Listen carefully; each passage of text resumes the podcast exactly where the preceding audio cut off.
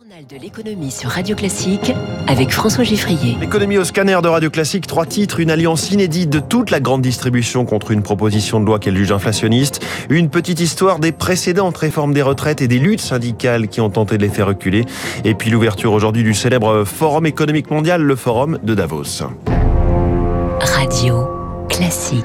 Dans le monde syndical ou des partis politiques, on aurait appelé ça une soupe de logos, mais il s'agit là des grands noms de la distribution. Jugez plutôt Auchan, Carrefour, Casino, Cora, Leclerc, Franprix, Intermarché, Lidl, Monoprix, Netto et U. Tous unis, j'allais dire, contre la vie chère, mais c'est euh, le slogan de l'un d'entre eux. Alors disons simplement qu'ils se sont retrouvés dans un combat commun pour faire échouer une proposition de loi. Elle est censée sécuriser l'approvisionnement des Français en produits de grande consommation. Le texte sera présenté aujourd'hui à l'Assemblée nationale euh, par les députés Renaissance, mais les chaînes de supermarchés y voient donc l'empêchement de leur capacité de négociation commerciale, au profit de qui? Des grands industriels, et cela va selon eux dramatiquement alimenter l'inflation.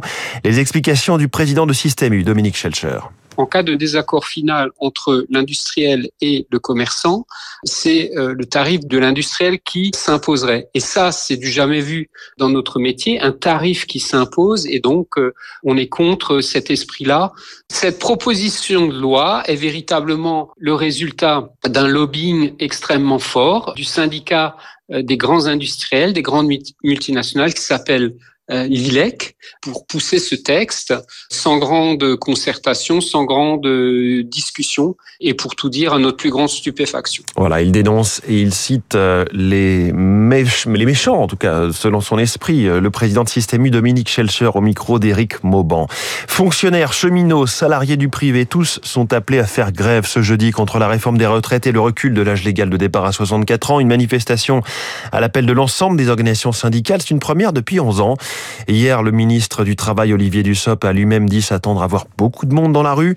Quant au secrétaire général de la CGT, Philippe Martinez, on l'entendait juste avant 6h30. Il parie sur une très forte mobilisation. Il faut que ce soit au niveau de 95, même de 2010, déclare-t-il.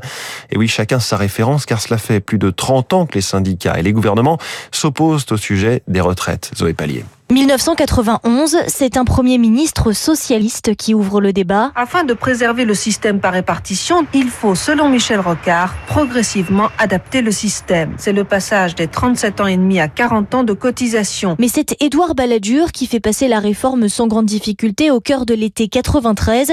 Les salariés du privé cotisent désormais pendant 40 ans, mais pour les fonctionnaires, la barre reste à 37 ans et demi.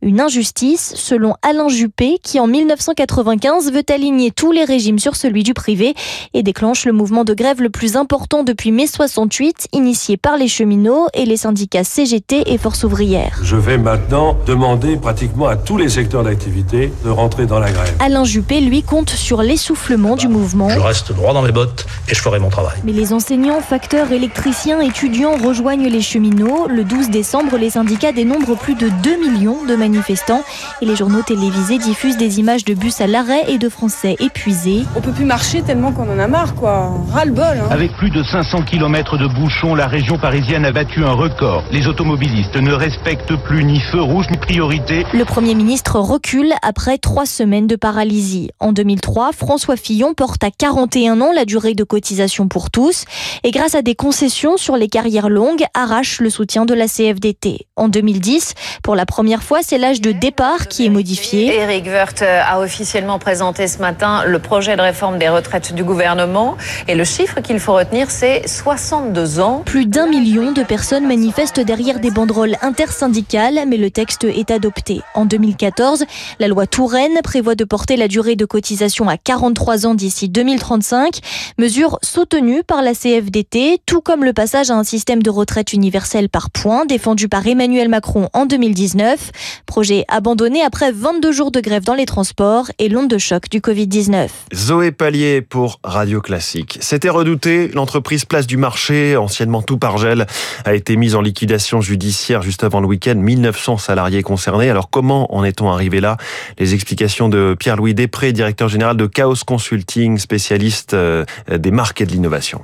Tout par gel était très connu dans les campagnes, notamment auprès des clients plus ruraux pour euh, ces produits euh, surgelés. Ils ont voulu faire passer, après le rachat par grand frais leur clientèle vers euh, des achats par Internet, mais la moyenne d'âge étant de 70 ans, c'est très difficile de faire migrer des clients vers un nouveau mode d'achat alors qu'ils étaient habitués à téléphoner. Et deuxièmement, il ne suffit pas de changer le nom. Le nom tout par gel était extrêmement notoire auprès de sa clientèle. Le fait de l'appeler la place du marché, ça a ajouté un élément de perturbation et de perte de confiance de la part des clients. Les marchés financiers, le CAC 40 a fini pour la première fois depuis euh, la mi-février 2022 au-dessus des 7000 points, 7023 points vendredi soir, plus 0,69%. Le Dow Jones a gagné 0,33%. Le Nasdaq a progressé de 0,71%. On commence à avoir de tout premiers résultats d'entreprise. Un JP Morgan, Bank of America, Wells Fargo, Citigroup, quatre banques euh, qui ont délivré de premiers euh, messages un petit peu inquiétants, même si leur, leur action ensuite a, a continué à grimper. Aujourd'hui, Aujourd'hui s'ouvre dans la petite station suisse de Davos le Forum économique mondial. Après deux années d'annulation, ce rendez-vous international va, faire salle comble. 50 chefs d'État et de gouvernement attendus, 19 gouverneurs de banques centrales, des ministres euh, de dizaines de pays, ainsi que les représentants du Fonds international, l'Organisation mondiale du commerce, et la participation des entreprises à Davos qui sera la plus élevée jamais enregistrée. Pour les grandes monde, il s'agit d'un rendez-vous important, comme le rappelle Thierry Philippona, chef économiste de Finance Watch. Davos, c'est un prétexte, c'est une excuse pour les puissants de ce monde euh, à se rencontrer et à travailler en coulisses. Il n'y aura pas de nouvelles pensées qui émergent de Davos. Ce qui est assez frappant à Davos, c'est qu'il y a souvent une rhétorique qui dit euh, le monde ne va pas très bien, il faudrait qu'il aille euh, autrement. Mais ce qui est toujours frappant, c'est aussi de voir qu'à Davos, il y a tous les gens qui détiennent le pouvoir, encore une fois, que ce soit le pouvoir économique ou politique. Et donc on a envie de dire, mais si eux nous disent qu'il faudrait que ça soit autrement, pourquoi ne le font-ils pas? Et là, il y a un paradoxe qui me semble absolument phénoménal. Radio Classique, il est 6h55 dans quelques secondes, 3 minutes pour la planète.